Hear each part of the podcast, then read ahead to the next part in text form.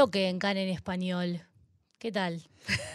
Bien, bien. Eh, ya nos encontramos con nuestra invitada. A ver, en Israel hay gente que no lo sabe de esto. En Israel, el mes de octubre es como el mes de la Lía. Sí. ¿no? Si no me equivoco, y nuestra invitada nos puede corregir, está relacionado a la Parashat Lejleja. Si no me equivoco. Puede ser. Este, y, y- y por eso celebra el, el- el mes de la Lía. Entonces, decidimos traer gente en varios encuentros, hoy es uno de ellos, donde vamos a hablar un poquito de la Lía, eh, un poquito de Los organizaciones, desafíos, las organizaciones que existen y cómo ayudar a los Olim. las propuestas. ¿eh? Bien. Así que en este caso tenemos hoy a, a Hanna. Hanna, Hanna Kaminsky, Mucho bienvenida. gusto. Gracias. A ver, acércate gracias. y te acerco un poquito Ok. al micrófono. Ok. Ok. Bueno, Hanna, yo te te adelanté un poquito por teléfono que primero siempre empezamos con un poco contar la historia de cada uno. A mí Sí. me dijeron que tenés una historia muy interesante, así que cu- cuando me llamaron y me dijeron, tengo a Hanna para que la entrevistes, me dijeron, preguntale por su historia porque es muy interesante. Así que el micrófono es tuyo. Ok, gracias. Gracias por la invitación. Sí, un gusto compartir mi historia. Bueno, yo eh, vengo de Brasil. Eh, en Brasil... eh, País tropical. Sí, país tropical. Y hice allá hace cinco años con mi esposa y mi hijo. Eh, yo vengo de una familia muy católica, ¿no? Ven- Vengo de una familia católica muy religiosa, y, pero nunca me encontré en este camino. Entonces eh, intenté muchísimo. Iba mucho a la iglesia, hacía todo lo que tenía que hacer, pero me dolía muchísimo, no era mi camino. Entonces, hace mucho tiempo que empecé a estudiar eh, y buscar por Hashem. Y en los últimos, últimos como 10 años eh, empecé a estudiar eh, la religión judía eh, con un rabino en mi ciudad. Pero como ustedes saben, en Latinoamérica no se abre las sinagogas para los no judíos. Entonces estudiábamos en la casa de rabino y hacíamos lo que era necesario ahí. ¿Cómo llegaste al rabino ese, perdón? Eh, tenía una amiga que, que, que a su momento eh, estaba en un relacionamiento con, un- con el eh, sobrino del rabino y me dice, ¿no quieres venir a, a- a A escuchar probar. el shiur? Sí. Eh, de rabino, Dice, por supuesto, sí, me gustaría muchísimo. Entonces estuve ahí con mi, mi esposo. eh, por fin nos quedamos muy amigos eh, de, de rabino y de su esposa y eh, fue una, una amistad así que tengo para toda mi vida. Soy muy grata a ellos. Eh, bueno, pasó que estudiamos mucho con él. eh, al fin se convenció de que algo no estaba bien con nosotros. Dice, ¿Puedes contar un poquito sobre tu marido también? Porque, Sí, por eh, supuesto. Bueno, mi esposo, eh, yo lo conocí cuando tenía 15 años, entonces eh, crecimos juntos. Eh, él es, eh, es graduado, tiene, eh, es psicólogo y también abogado. mm, En Brasil nosotros, nos dos, nosotros dos éramos abogados, Mucho teníamos, abogado, che. Mucho abogado en Mucho esta abogado en mesa. esta mesa. teníamos una carrera ya muy eh, definida, una situación eh, tranquila de vida. Eh, y a él también le tocaba mucho la necesidad de, estar eh, más acerca de Hashem. Y en su familia también son muy, muy religiosos, muy católicos. Hay curas, hay monjas, hay todas las festividades. Mm. Y nosotros estábamos como alejados. Qué increíble que, que, que se juntaran, ¿no? Los Sí. dos con la misma necesidad. Sí, eh, muy temprano porque éramos muy chicos, muy niños. ¿no? Es- eh, tenía 15, él tenía 18. Crecimos juntos y siempre buscando en, en otras fuentes de, de- de conocimiento dónde, dónde encontrar a Hashem. Eh, a su eh, momento Hashem nos abrió la puerta de la casa de este rabino, o Hashem. Cuando, cuando empezaron a estudiar, él, la, la intención era, era convertirse o era conocer el judaísmo, algo. ¿Cómo lo encararon al principio? El principio fue así. Eh, yo tuve muchas situaciones que eran muy difíciles para mí en la iglesia, porque yo necesitaba es acercarme de, de Dios. Pero toda vez que llegaba a la, la iglesia lloraba muchísimo. No, no sabía qué pasaba, que ahí, ahí era tan difícil para mí. Entonces intenté estudiar para hacer el catecismo, para hacer la... Y toda vez me pasaba algo muy mal, no, no, no, no lograba acercarme del altar para, para, eh, tomar la mano del cura.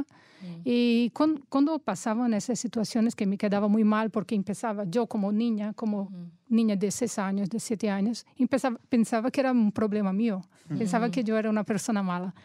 Entonces mi madre dice, ya está, no vas más, ya está, no necesitas irte más a la iglesia. Entonces, siéntase en, en- en casa y estudia lo que quieres. Bueno, el tiempo pasó y cuando yo tenía 10 años, eh, decidí por ir por mi cuenta a una iglesia que era, no era, era cristiana, pero era, ¿cómo se dice?, baptista. Ah, Ah. Y empecé ahí. Y bueno, ahí ya me sentí un poco mejor. ¿no? Y dice, bueno, aquí, acá está bien. No es todavía mi lugar, pero comprendo que está mejor. Eh, fue un- muy, du- muy duro para mi familia porque los católicos no aceptaban a este momento, Claro. los protestantes, los evangélicos. Eh, mi abuela se quedó como acamada. Dice, "Ah, no puede ser. Y pasó un tiempo hasta que yo dije, bueno, necesito entender, no es posible que Dios me puso en este mundo sin una idea de cuál es el camino correcto. Mm. Voy a comprar una Biblia y leer del principio al fin. Y hay que tener una respuesta ahí. Cuando llegué a un pasaje, estaba leyendo por mí misma. Llegué a un, un punto en que Moshe Abeno, que yo no sabía nada de Moshe Claro. Abeno, porque no es así que estudiamos. ¿no? Para mí era como eh, eh, leer un libro nuevo. claro. Y cuando llegué a, a este- al momento en que eh, Moshe se enoja un poco con, con Hashem, me dice, eh, "N- n- yo no soy la mamá de este pueblo, porque quieres que yo cuide de él? Claro. En ese momento yo me paré y dije, pero ¿este es Hashem? No va a hacer nada, no va a destruir a Moshe, no va a hacer como una, una cosa para, para le castigar. Y Hashem no hizo. Entonces, aquel momento fue cuando comprendí cómo Hashem es misericordioso, Mm. cómo es el Hesed, cómo es la, la muy más allá de lo que yo Lo comprendía. que uno puede entender. Entonces me volví a, a- me- eh, empecé a cortar los, los lazos con todo y cualquier tipo de religión que era cristiana. Y me acerqué de mi esposa y dije, mira, vamos a hacer algo nuevo porque acá está diciendo una cosa, estamos haciendo otra creyendo que es lo correcto y no es, no es así. Sí. Entonces eh, empezamos a estudiar juntos, nos alejamos de, la, de las fiestas cristianas de nuestra familia, fue muy duro, muy difícil, pero al fin eh, se abrió la, la puerta de estudiar eh, la religión judía con un rabino. Y el rabino llegó a este momento que dice, no, ustedes van a buscar en sus documentos, hay que haber alguna conexión. Bueno, yo busqué de todas las maneras, no hubo conexión ninguna. Pero mi esposo descubrió que su abuelo era judío. Mira. El abuelo que Ah, no- hasta ahí no lo sabía. no. Mi, eh, mi esposo no, no tuve contacto con su abuelo paterno, porque vive en Brasil, saben cómo es, Es muy, muy grande. grande. El abuelo vivía en el sur, falleció cuando me tenía como tres años, cuatro años. Y eh, nosotros vivíamos en norte, en, en, eh, Belén. Entonces descubrió, mira, mi abuelo es, era judío, la mamá de él está en el cementerio judío. Y, ok, presentemos los documentos a la agencia judía. Hagan, eh, mi rabino dice, hagan aliyah. Y si quieren, convértanse ahí. No hagan conversiones que no sean de la Rabbanut. Y así hicimos aliyah. Decidimos hacer aliyah. Venimos a Israel hace cinco años. eh, hicimos aliar con el propósito de convertirnos. Y cuando llegamos acá, decimos, bueno, vamos a intentar co- construir esa nue- nueva vida acá. Hasta porque eh, un país que es eh, maravilloso, con tantas cosas bonitas. Eh, cuando empezamos a- el- los preparativos para la alianza, nuestra familia se quedó muy mal también. Otra vez que tuvimos problemas con la familia, desafortunadamente, porque las noticias que llegan de Israel a, Brasil es que es un país de conflicto, de, de- de situaciones terribles. Claro, guerra. terrible. Entonces, lo- eh, lo- nuestros padres, más que, más que tristes, estaban preocupadísimos. Ahora, ¿puedo hacerte una pregunta ahí? Porque, ¿qué fue lo que más pesó en tu familia? ¿El hecho de que, uy, se convierten al judaísmo o vienen a vivir a Israel? Los dos, los dos. Primero por el tema de la, religión, que cuando te alejas, te alejas de todo, Mm. de todo, de, las fiestas, de todo, de la comida, Mm. de todo. Y, y no estar en Brasil, más físicamente en Brasil, es muy duro hasta hoy para mi Ya, familia. eso es muy lejos también. Muy lejos, muy también. lejos. Y mis papás están como con 80 años. Ya no es Claro. algo que pueden tomar un avión y llegar acá tres días después. de ok. Entonces, bueno, fue muy difícil. La LIA por sí misma eh, no fue fácil, pero la adaptación a Israel requiere que cada uno eh, venza sus propios eh, obstáculos, sus propios desafíos, Mm. ¿saben? Y creo que el más, el más gran desafío para nosotros fue que como teníamos una profesión, una carrera, todo muy establecido, llegar acá y no saber hablar, Claro. no saber escribir y leer, no saber nada de cómo comunicarse. Eh, nosotros somos profesionales de la comunicación, somos Claro, iba a abogados. decir, un abogado que, muy que, difícil. para el abogado Sí. la palabra y la escritura es Sí. algo de todos los días. Sí. Y, y te sentís como que te falta un brazo. Sí, De- eh, eh, esto es algo que eh, nos pasó así muy fuerte. Y llegamos a Najaría, un mercado escrita eh, donde habían personas de todo el mundo, una ciudad donde nadie habla inglés, ¿En serio? nadie. Habla así hebreo, ruso o árabe. Y ustedes Zero. no sabían ni Aleph. Cuando yo llegué a Cupat Jolín por la primera vez que fui a tomar un, una- un- un código para Sí, entendimiento, un número. un número, estaba lá hebreu, árabe o, ivre- o, o ruso. Y dice, bueno, ahora que, que Claro. hago. Claro. Y, y Baruch Hashem siempre viene alguien para ayudar. Eh, el, tema del, del lenguaje fue muy difícil al principio. Sí. En- ¿Cuál, cuál dirías ya metiéndonos en el- lo que es el tema de Alía? ¿Cuál dirías que es el, el desafío más grande de los Olim? para los Olim creo que son las expectativas. Eh, creo que uno lee Hadash, llega a Israel con la idea totalmente diferente de, de lo que va a encontrar acá. Eh, los Olim Hadashim, por ejemplo, de Europa, Mm. por general vienen a Israel, hacen un pilot para Mm. conocer Israel primero. ¿ok? Pero los Olim de Latinoamérica no, no Y hacen un están pilot. muy cerca también. está Pueden ir y cerca. volver Cuanto- fácilmente. cuanto, eh, y cuando quiera.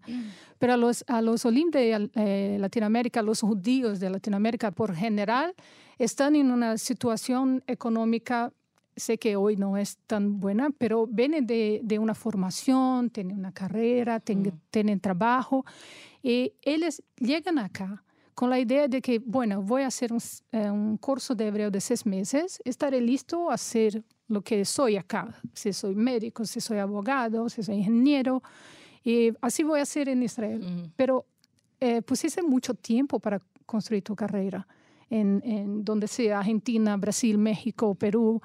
Eh, no, no vas a transferir tu vida desde ahí para acá, vas a empezar nuevamente. Entonces, eh, hoy, por trabajar con Olim, la más gran tarea que yo, yo, yo, yo creo que es muy importante es permitir conocer la realidad antes de que venga con muchas expectativas. Yo llegué acá con muchas expectativas, pero a fur. Yo sabía que llegaría acá como analfabeta. Entonces yo dije, no voy nunca más a tener un, un trabajo que sea en una oficina, nunca más voy a trabajar con esto. Entonces, Claro. lo primero que voy a hacer es destruir a mi ego, es Claro. pasar por esto. Entonces, cuando llegué a Israel, cuatro días después, empecé a trabajar en un Beit Malón, Sí, en un hotel. hotel. limpiando. Mm. Entonces dice, bueno, voy a, a destruir mi ego por ahora y lo que Mm. quiera que venga después será bueno para mí. Mm. Y así fui step by step, paso a paso. Después de ese fue Metapelete de niños. Me Mm. encantó muchísimo porque eh, hice una conexión muy fuerte con los niños. Y después de eso empecé a trabajar en una organización, una oficina y ahora eh, trabajé también en la, la Mm. con uh, Olim Hadashim. Ahí empecé a trabajar más con los Olim. Y ahora trabajo en una, eh, una organización no gubernamental que ayuda a Olim Hadashim de Latinoamérica y de Europa. Contá un poquito, se llama Shivat Sion, contá un poquito de qué se trata la organización. Bueno, eh, la organización Shivat Zion eh, ayuda a los Olim desde el momento que deciden hacer aliá en su país hasta que estén acá eh, eh, con todas las condiciones para adaptarse, para arreglar problemas de la vida. es muy interesante que ustedes también se encargan de la parte en el país de origen de la persona. Sí, sí. ¿Qué es lo que hacen ahí? Nosotros no sustituimos la agencia judía o el, o el Misrad Apinin. Todo mm. el trámite de aliá es hecho se están afuera de Israel a través de la agencia judía. ¿okay? Pero lo que hacemos es mostrar la realidad, decir, eh, estudiar el perfil de la persona y decir lo que necesitan, eh, ayudar a las personas que no saben dónde llegar, cómo estudiar, cómo empezar, no saben nada. Entonces, compartimos todo el tipo de información necesaria para que puedan hacer buenas escojas desde el momento que están en su país de origen. ¿okay? Y el objetivo, el objetivo es este que vos decías, es, eh, no quiero decir bajar, pero adaptar las expectativas. ¿Ese es el objetivo de ustedes? El objetivo de nosotros es que los Olim lleguen acá, tengan una buena adaptación, una calá y se queden en Israel. Porque no hay nada más triste de que hacer aliá, no lograr y volver a su país. Mm. Es muy frustrante, es muy triste y, y hace con que la, volver a Israel, después de eso sea muy más difícil. ¿Sucede mucho eso en América Latina, con de América Latina? Muchísimo. Los números de, de, de, latinoamericanos que vuelven a su país de origen es muy grande. Primero por el tema de que llegan acá y tienen mucha dificultad con el hebreo. Mm.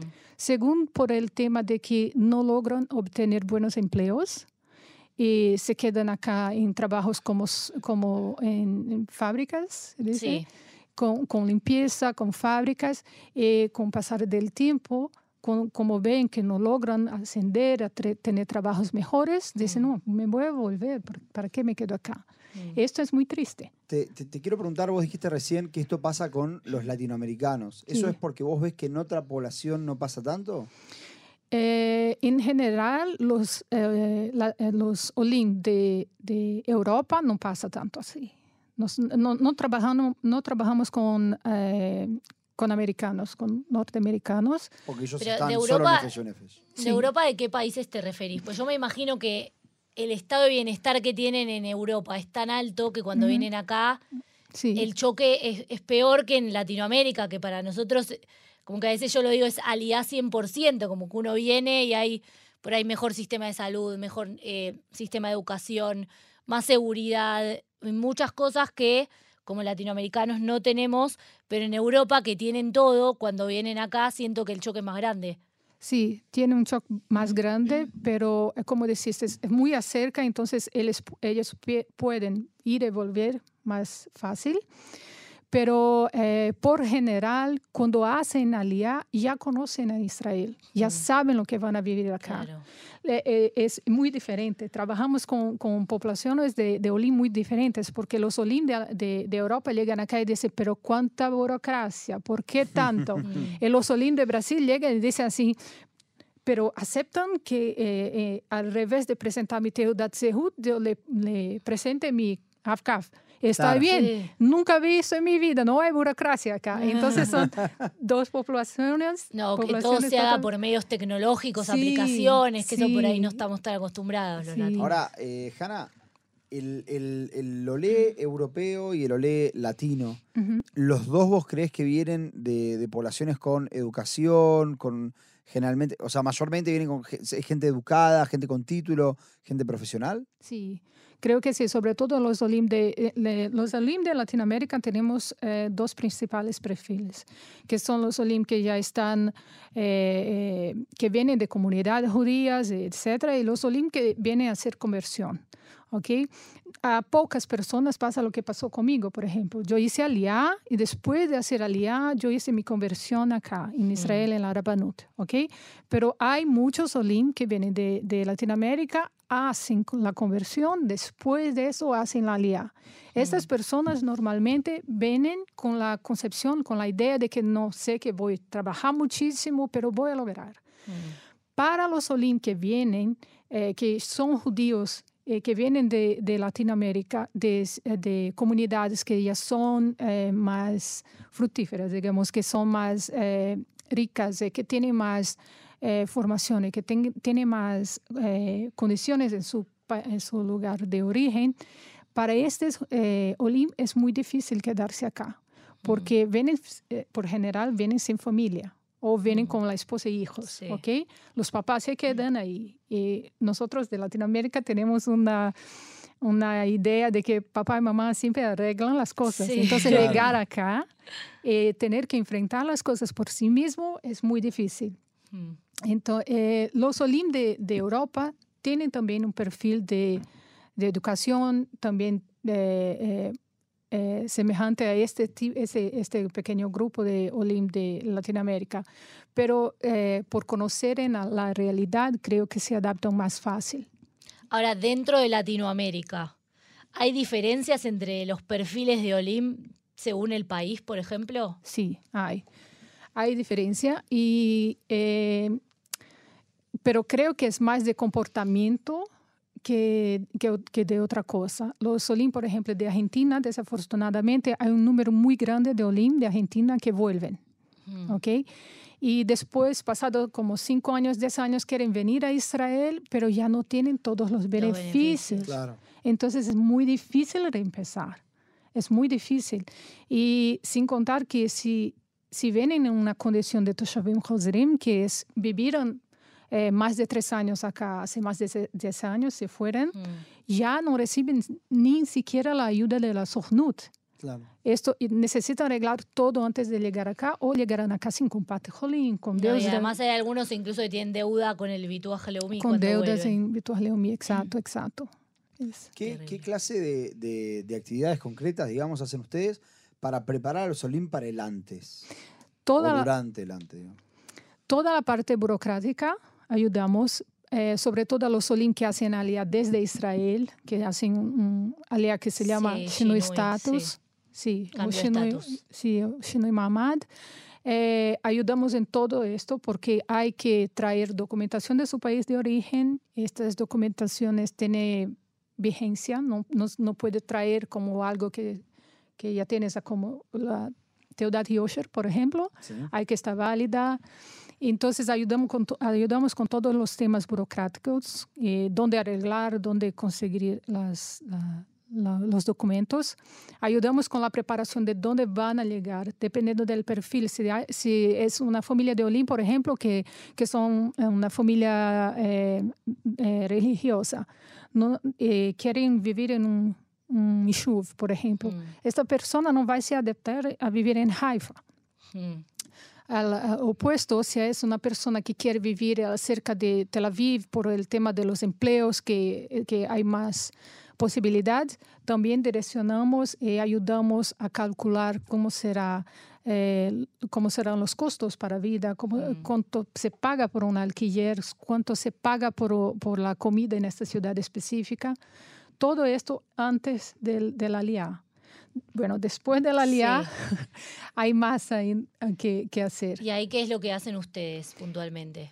Nosotros en nuestro sitio web ofrecemos guías para todos los temas de la vida desde cómo abrir una cuenta bancaria, cómo ir al Copatjolín, cómo apuntar eh, fecha. ¿Guía escrita o hay, o hay que llamar por teléfono? ¿cómo es? Hay guía escrita con reglas, reglas perdón, generales. Eh, de todo cómo hacer, qué es Bituaj Leomi, cómo sirve, qué, qué, quién es obligado a ir a, a quién no es, cómo hago para pedir asistencia técnica para esto, para esto. Hay estas guías que se puede, eh, se puede consultar, están en, siete, eh, en seis lenguas, mm. inglés, portugués, español, italiano, holandés y alemán. Y ahí también estamos disponibles por correo electrónico, por llamada telefónica y por WhatsApp. Mm. Y contestamos en hasta 24 horas.